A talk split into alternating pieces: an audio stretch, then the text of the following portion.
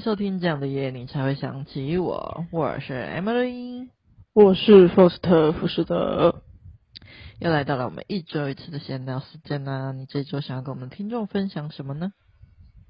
嗯，不瞒各位听众朋友说，就是最近我比较操劳一点，就是连续两三周就是都没睡饱，然后到处奔波，然后横跨各县市这样，然后。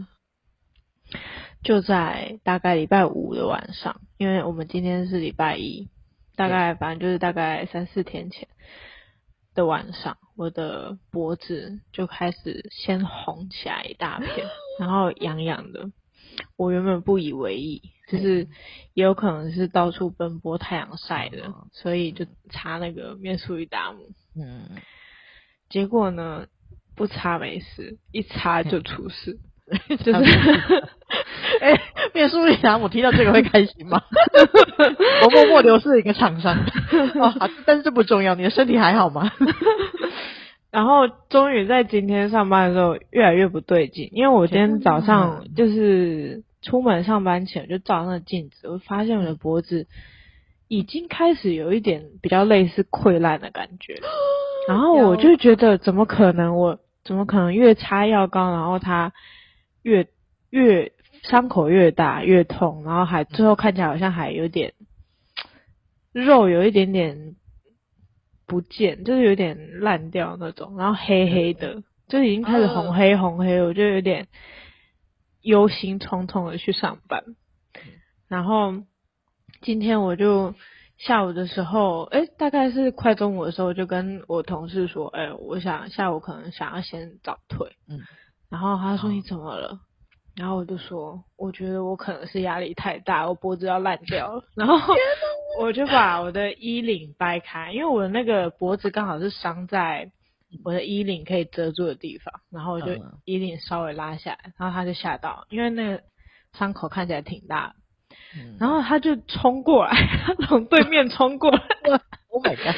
然后他说：“天啊，你这看起来很严重哎。”然后，然后我就说，对啊，好痛哦，就是也没有到真的痛到就是什么天杀的，但是就是就是从原本只是痒，然后原原本只是小小的，然后扩大扩大就算它还有点肉，有点会痛，就是对啊，会痛很痛啊。然后我就是想说奇怪，我是 就是内分泌失调是这样，我就觉得。可能去看完皮肤科，要去看中医什么的。反正那个我同事就在那边跟我聊很久，然后我们就在讲说皮肤科的事情，因为我对皮肤科蛮讲究的，所以才要请假。因为我以前有荨麻疹，看好多家都看不好，然后就是看了某一家，吃了三四天的药就好了，所以我就很坚持，我这次。脖子也想去那家看，可是那家就很难排。然后我今天怎么打电话都打不进去，然后所以我后来 越接近中午我就越忧心，我想说要要不要干脆整个下午都请掉算了，嗯，all in，然后去看看有没有办法排那家。然后我同事就说，如果你请了，然后结果去那边发现他早就满了怎么办？对。然后最后他就。推荐我另外一家，他说你先去这家看看，然后如果真的不行再说。嗯、所以我今天就请了一个小时，然后去这家看，哦、然后我全程都有一点就是 当，因为我就觉得我没有把自己照顾好，我有一点点不开心。嗯、然后我一一进诊间，医生一看到我，我就只是比着我脖子，我啥都没讲，他说隐翅虫。哦，然后隐翅虫，然后我我就我就哈，搞半天不是我身体不好，不是压力太大，是被隐翅虫咬了。一切都白担心了，但是也不是呀，也不是这样说。隐翅虫其实感觉也是蛮严重，它碰到伤口都会蛮严重的。那医生，我们开药膏给你，还是做什么？他是给我口服药跟药膏都有，而且要照三餐吃。跟照三餐抹，嗯，真烦，还 要记得抹，不要觉得烦就不抹嘿，因为感觉蛮起来很严重的。有一点啊，因为感觉好像不会自己好，他那个小护士都没好。对啊。对啊。OK，好，希望你早日康复啦。会啦，没事的。OK OK，好，身体没事就好，但是也是要照顾自己的身体。嘿，好的好的。好，那换我来分享了。我的话就是比较轻松一点啊，就是又要说到我跟好事多的孽缘了。我总觉得我跟好事多有一股难分难舍的，不知道该怎么讲。就是上礼拜我去好事多采买完，要将东西放到我的后车厢嘛。因为那时候我就拿着我的手机，我就想说，我就暂时先放在车子后面那块玻璃上面好了。然后放的时候我还就特别想，我想说我我这个人就是一点等是很容易忘记，我等等一定不能忘记拿走。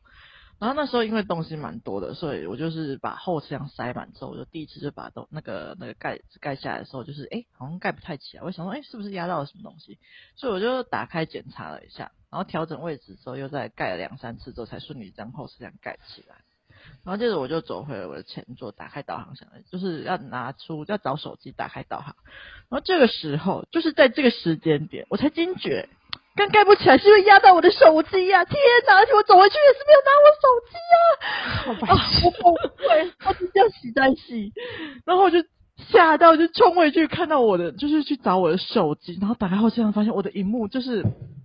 我的手机的荧幕保护贴就碎裂了一角，哦天哪，我的心也跟着差点跟着碎了，真的是在是，但还好，就是我把那一脚撕下来之后，发现里面的荧幕没有破，真是谢天谢地啊！我觉得就是苹果跟西牛顿都太坚固，我非常感谢你们，好好的好好的存在着啊！就是欢迎各类型的那个保护类型的产品来找我们代言，我觉得我们可以完美的体现你们的产品有多实用，真的，如果是真的实用。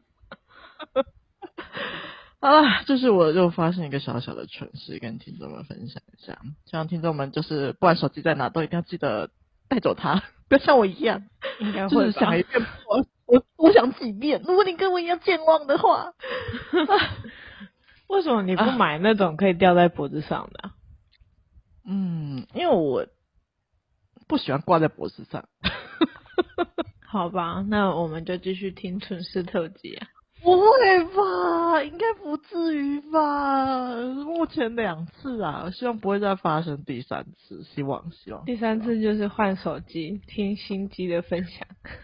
是，看阿内啦，因为我跟他相处的蛮好的，我蛮爱他的，是不用换。好了，那接着要进入我们的正题啦。今天要来聊的就是。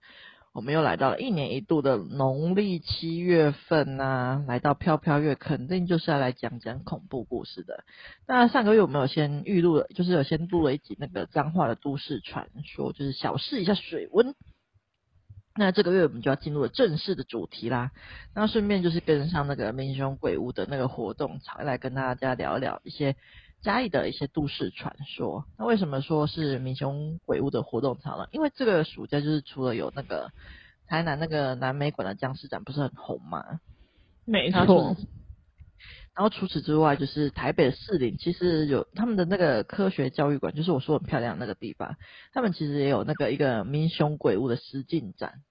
然后再加上就是七月二十九号，就是鬼门开当天的样子。哎，对，是鬼门开当天诶，就是民雄鬼屋，就是也要跟着这这他有拍电影，然后跟着上映这样子。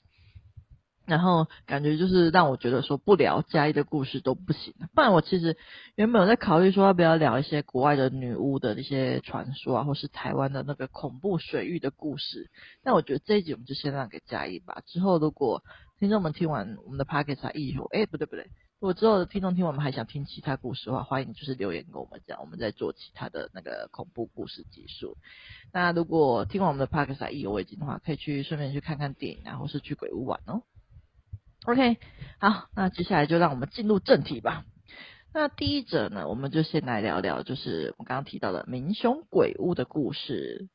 那传说就是民雄鬼屋里面有个故事，就是说那那以很久以前，就是有一名就是。在那边投井自杀的那个那个叫什么？应该婢女嘛？对。然后因为她会自杀，其实是因为当年他们受到那个主人的虐待。然后因为她就在那个他们家工作的时候，就是长年以来就一直被羞辱，所以才因此就是投井自杀。那自杀之后就成为那个民雄鬼屋里面的厉鬼，然后就是对那个刘家进行报复。然后民雄鬼屋其实是那个。刘家的房子，然后因此就是刘家的结局也蛮凄惨的。那除了除此之外，就是有另外一个传说，就是说，呃，当地曾经有那个日军经过这个地方，然后因为没有其他地方可以住，然后就是去问说刘家可不可以借用他们家的洋楼来居住。那入住以前，他听说已经那个这栋房子里面其实已经有一些奇怪的谣言了。可是他们仍然很坚持要住进去，可是没有想到入住以后，就是不知道为什么原因，然后就是开始出现幻觉啊，然后大家都开始持枪互相扫射，结果那时候就那边那批日军就没有人生还，然后后面的人进去看的时候，发现就是就是看到他们很久没有出来，然后进去就是查看的时候才发现里面满满都是士兵的那个尸体这样子，然后因此后面就有传出更多的谣言，就是说不服气的阴魂啊，就是。呃，在这边就是陆陆续续的，就是被困在这里，然后就是在才导致就是洋楼破败之次。那比较有名的传说版本大概就是这两种。不过事实的真相真的是这样子吗？我后来有去查，就是发现，哎，这个嘉义的都市传说其实跟彰化都市传说哈，感觉还蛮类似的，就是都是人传出来。那实际上就是因为。它会就是破败，是因为洋楼的位置比较偏远，然后离真正热闹的嘉义市区有段距离。然后就是刘老先生就是过世之后，他们他家的儿女各有发展，就是不是出国就是移到那个市区居住，所以那个民雄鬼屋这栋洋楼才会就是常年没有人居住，然后自然就是慢慢凋零。其实就是没有发生过这些故这些故事啊，这样子。嗯，那 Force 有去过或是听过这个民雄鬼屋吗？嗯，其实我应应该是说经过过，但是没有进去过，因为嘉义住在嘉义的朋友就是坚持不进去，就是他他就是就可能就跟我不想去八卦山一样吧，但因为我以为就是我我以为什么鬼屋什么的，就是当时啊当年。就是跟那种人造的是一样的，就是它不是一个真实的，它就只是一个造出来吓人的。但是，就是我当地的朋友是真的觉得那里蛮阴的，然后就是死都不过去就对了。所以我是，我是觉得我应该不会特别过去吧。就算他现在其实已经被买走了，然后我不知道他后续还会做什么。被买走了吗？应该我不确定他是不是已经被买走，但是我知道他有被拍卖这样子。哦，对对对，我有听说过被拍卖，然后我看到好像还没有人买，我不确定有没有被买走啊。对，嗯，所以你当时就算，哼，你当时是跟你朋友就是建议说要去民雄鬼屋看看嘛？当不然他怎么坚持不带你去？当年我是这样啊，因为我以为它只是一个景点。哦，景点。当年，当年真的以为是这样。OK，好的，就是太有勇气了，不是勇气，就只是我以为他就是跟那种游乐园鬼屋差不多的概念那种。是这样子吗？可是他感觉你不觉得他废他他应该比较像废墟吧？不是那种真的可以买票进场的那个地方，所以你会把所以就是废墟，你会觉得像跟游乐园是同等级的吗？鬼屋是同等级的，我不会特别觉得很可怕，欸，就是像以前小时候的时候会，就是跟一群人去，就是那时候真的很小，就是有去去一个真的很废墟的一个楼，然后大人都说不要进，你要干嘛了？大人都说不要进去什么的，啊，然后可是几个小孩是进去啊，要死我的这点。那那我的那个堂弟堂妹们，他们吓得要死，飞奔而逃，然后就我一个人在那里慢慢走，我还在看有没有蛇嘞。然后最后走一走，走到那个那栋房子没有蛇，在外面真的有一只蛇。然后那时候还有一组 有啊，那时候还有一组幼稚园老师带着他的学生，然后他就紧急疏散他的学生。然后我还走过去看看蛇长怎样，要死我！如果我有这种小孩，我会很担心。天哪，我跟你先跑好吗？OK，好的。啊，那你为什么你就是不是没有什么东西啊？那为什么你的那个堂弟堂妹们就是先跑啊？他们是看到什因为那其实那栋房子有写字，啊，里面写里面有蛇，请勿进入。你为什么这么淡定？我想说 在哪里？不重要吗？OK 啊，我都已经人在那里了，然后我就算用跑的或用走的，也不影响我人就已经在那里的事实啊。哦，好啊，对啊，然后我用跑的，说不定那只水还会用冲的去追我，啊我用走，它还说不定就没看到我。哦，是这样子哦。而且你想想看，我在那栋房子完全没看到半条蛇，是出了那栋房子以后才看到蛇。嗯。但是对你好像也没有什么影响的感觉啊。你说蛇哦？对啊，我不怕蛇，我以前还想养蛇。OK，好，没有问题。这是一个快乐的探险故事，不错，可以，很棒。那我跟你就是比较不一样，就是因为我个人虽然蛮爱看恐怖故事的，可是我对个人对于真实参与恐怖事件是敬谢未明的。我我如果是那种就是游乐园那种鬼屋，我是不怕的。可是我完全不想要去踏入任何的废墟里面，就是探险什么。我对这完全的，就是我觉得体验恐怖就是保持着美好的距离就好，就是安全型的体验恐怖就可以了，不需要就是身身临其境，我一点都不想身临其境。OK，好的，那分享完民雄鬼屋，接下来让我们进入第二则嘉义的鬼故事——都市传说。那嘉义它有名的就是除了民雄鬼屋外，就是肯定不能够忘记我们的阿里山。如果不是这次要做这个嘉义的故事的话，其实我不知道原来阿里山上也有这样的恐怖故事。那接下就让我来跟听众们说说当年发生什么事情吧。那故事是发生在一九三五年的某一天，就是有一群阿里山的伐木工人正准备下山，那走到半路的时候，就突然有一阵大雾袭来。然后眼前就是看不到，伸手不见五指的程度。那正当众人很惊慌的时候，耳边就突然传来很凄厉的哭喊声。那所有人仿佛中邪般的举起手上的那个斧头四处乱砍，就是企图去消灭这些发出声音的源头。可是原本的哭喊声就是并未因此而停止，反而就是夹杂了更多的惨叫这样子。那不知道过了多久，就四周就逐渐的安静下来，然后浓雾也慢慢的散去。那发疯的功能也终于就是冷静下来，这时他们才发现说，他们眼前的景象就是像是人间炼狱一般，就是几位伙伴的身手就异处啊，然后尸块散落一地。那看到这一幕的那个警署的功能呢，他们都后面都是发疯了，就是他们吓到四处逃窜，最后消失在那个森林里面，就是没有人生还这样子。那这桩惨案发生的原因是被归咎在于，就是一九一零年代，就是。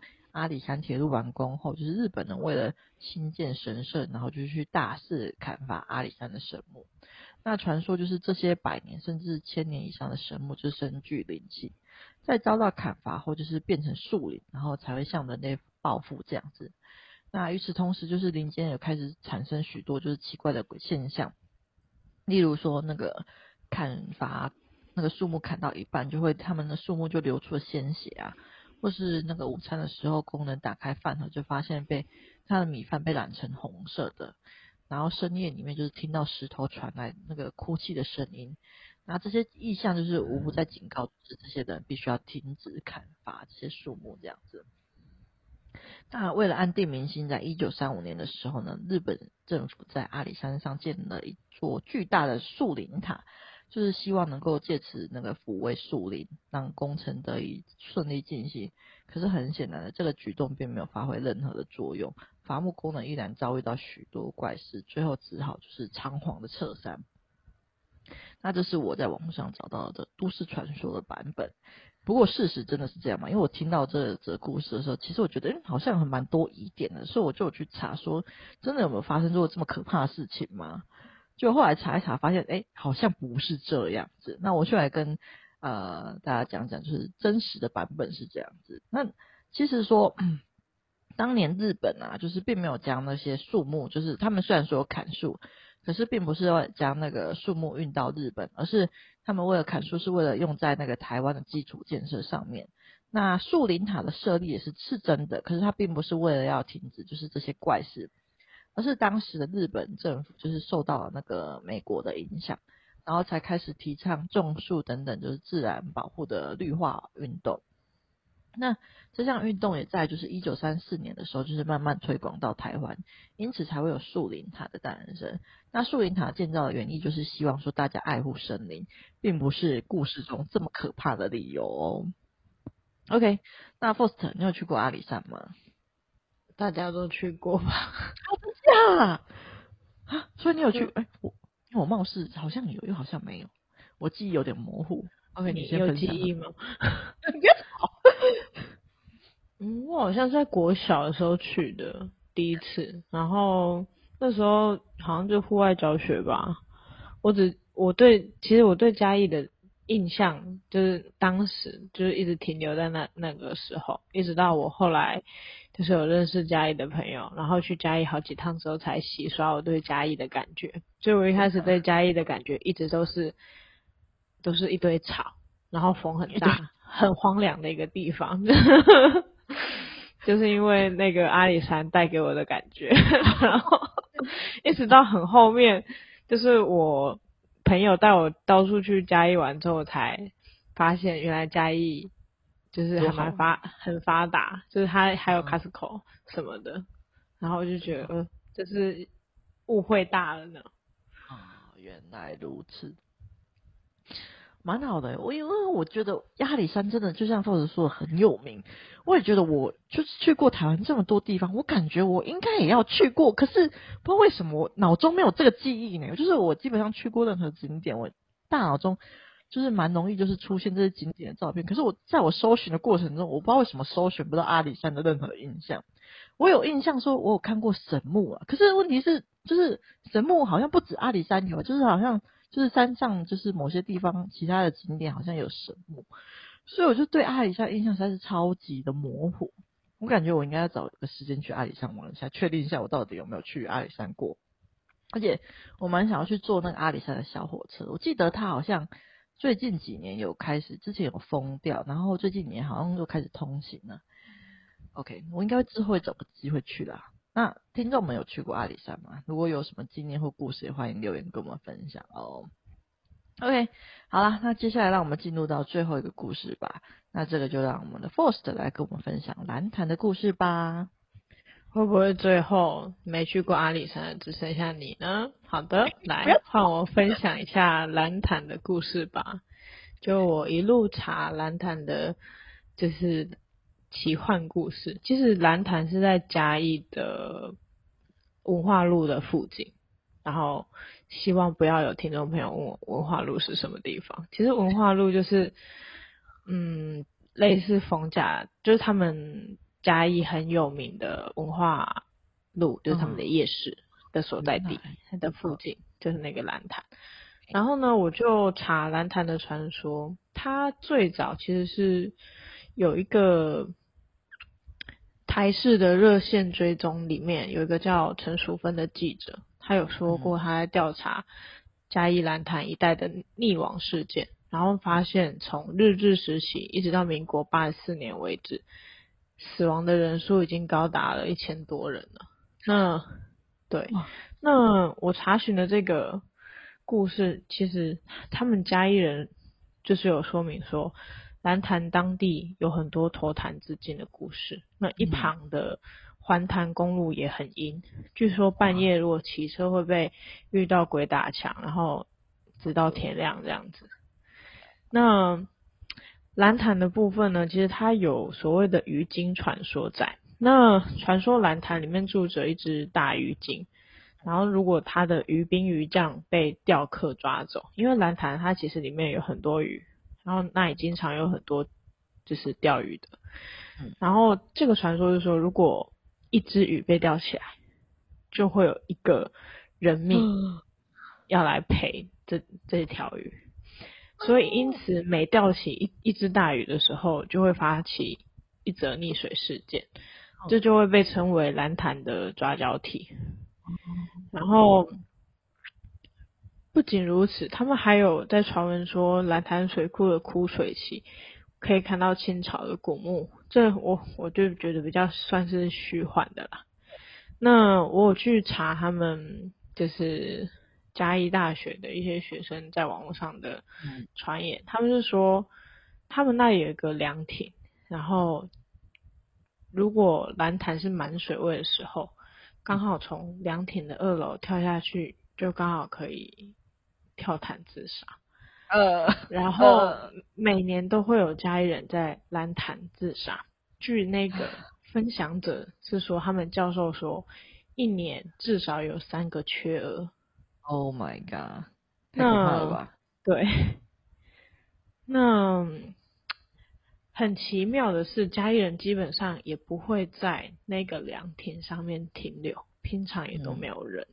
嗯、那我觉得比较吊诡的是，我在划那个 PTT 的相关的故事的时候，有看到一个人他在分享，虽然只是他遇到的一个小事情，但我就想要分享给听众朋友们，就是他那一他分享的那一天是他在那附近散步。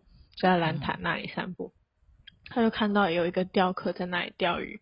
这本来应该是一个很普通的事情。那他路过的时候，有一个老奶奶经过那个钓客，他就用台语跟那个钓客说：“水鬼很多，要小心。”然后钓客就回了他一句：“嗯。”然后这个分享的作者不以为意，就往前走了嘛，在往在。往回往返的时候，就已经看到两个警察，嗯，然后围着一个摩托车，嗯，然后听到是说又有一个人溺毙了，然后他就想起毛毛的，因为这个鱼精传说是钓起一条鱼就会有一个人去陪，所以他又觉得整个都很毛，因为老婆婆刚好说水鬼，然后又刚好在钓鱼。他这样一来一往，就有一个人命丧失，嗯，前前后后没有没有花很多的时间，对。嗯、那以上是我分享的蓝潭的故事。OK，好啦，啊，结束在这里，那就是嗯，最后来，那由我来做个 ending 吧。那就是暑假到了，就是也虽然说快到末端了，但是鬼门，哎，这集上架的时候应该鬼门才刚开没有多久。那大家如果要去玩水的话，要小心注意安全哦，就是不要就是如果要进水边，记记得就是身边要有伙伴，就是盯着大家互相照看一下鼻子，因为我觉得去玩水真的是蛮危险的。那最后就祝福大家就是出门要开开心心的玩，然后回家要平平安安的哦。OK，那这集就到。那谢谢大家收听这样的夜，你才会想起我。我是 Foster 富士德，我是 Emily。那记得订阅我们的 Podcast 频道，并给五星好评哦。如果对我们的频道喜欢的话，请到资讯栏请我们喝咖啡，赞助我们的频道哦。有好的留言或故事，请分享给我们。下一次的主题就会是你们的留言喽。耶，Bye，拜。